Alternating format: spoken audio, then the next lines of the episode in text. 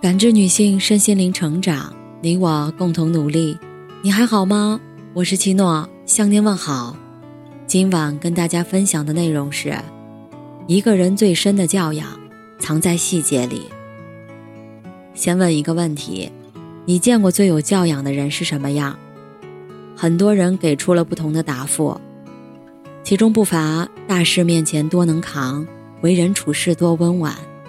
但今天我想说。教养包含这些，却不止于此。前不久看到一则视频，雪天路滑，货车不受控制的溜车，司机心想：这下完了。有路人赶来帮忙搬石头控制溜车，跑了一趟又一趟。你问他为什么这么做，他说：当时什么都没想，就想把货车停住。有男子坐着轮椅，看到消防车经过，主动让道，不小心摔倒了。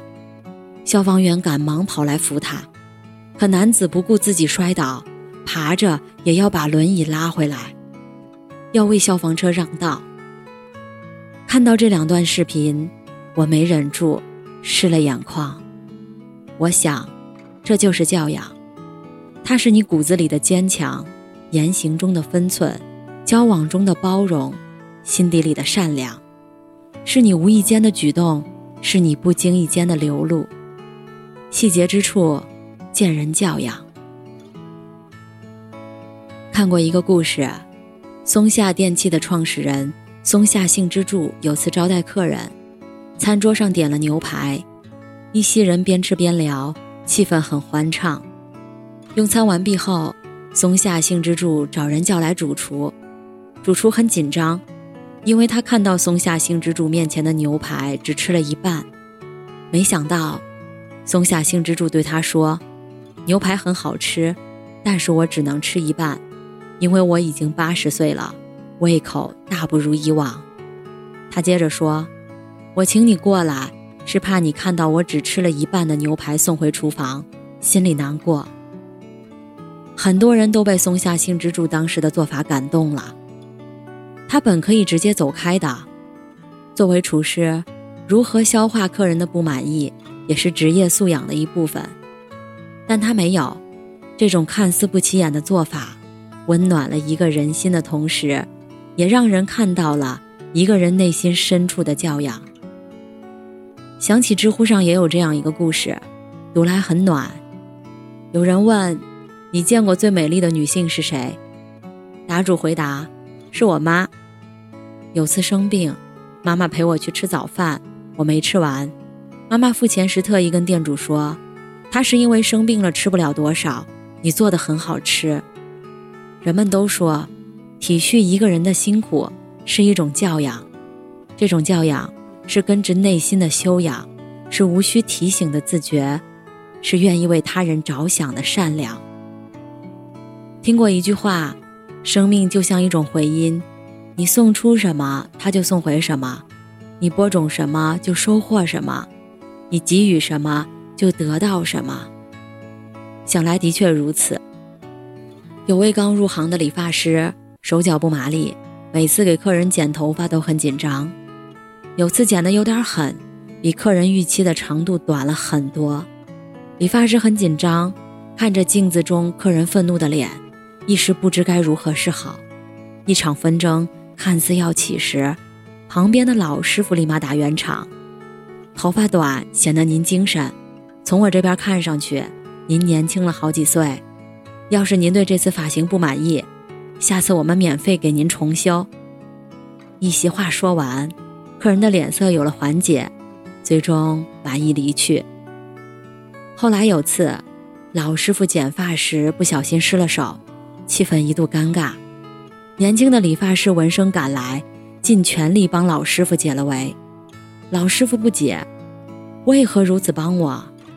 年轻理发师说：“当您设身处地的为我着想，不露声色的缓解我的难堪时，我就在心里下定决心，一定要报答您的恩情。”《易经》有云：“施人之事，不尽于心；受人之恩，铭记于心。”真正的教养。是懂恩情，知报答，是细微之处的真心，是所到之处见真情。如此，才能彰显一个人最本质的修养。看过一份教养指南，其中有几条是这样的：接地东西要双手，去别人家里不要坐在床上，洗完手不要随意甩，水会甩到别人身上。听对方说话时，眼神不要游移；看到有人在睡觉，动作变小声。开会时，耐心听完别人的话，再发表意见。收到消息后回复，如果忘记了，会说明原因。仔细看完就会发现，这些做法都只是生活中的小细节，可就是这样的小细节，映照得出一个人的人品。细枝末节处的分寸，最能看出一个人的教养。而在我看来，不光如此，教养。不只是自己对他人的体谅，也包含在对方不经意间犯错时所表现的那份容忍。作家冯骥才讲过一件事儿：自己在美国访问时，有个朋友带着孩子来看他，朋友的孩子很调皮，他们谈话期间，孩子像脱了缰的野马一样上蹿下跳，还爬上冯骥才的床，拼命地蹦跳，不忍伤了朋友的面子。冯骥才略带幽默地说道：“请你的儿子回到地球上来吧。”朋友答复说：“好，我和他商量商量。”一场对话不仅达到了目的，也消解了尴尬。其实人和人之间的关系就是这样，难免有冲突，不免起争执。遇事不轻易指责，是对一份关系保持的气度，也是对一个人发自心底的善意。人非圣贤。孰能无过？宽恕别人的错，也能温暖自己的心。让一步是气度，宽一份是大度。面对错处，一笑而过，是一种修养，也是一种境界。仔细观察就会发现，有教养的人总是将善良贯穿在人生的每一次纷争中，和与人打交道的每一次交往中。他们为人有分寸。处事有尺度，他们的一颦一笑、一举一动，表露的是品德，彰显的是教养。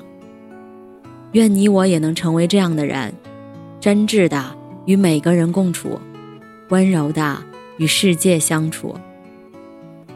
感谢您的收听和陪伴。如果喜欢，可以关注我们的微信公众号“汉字普康好女人”，普是黄浦江的浦，康是健康的康。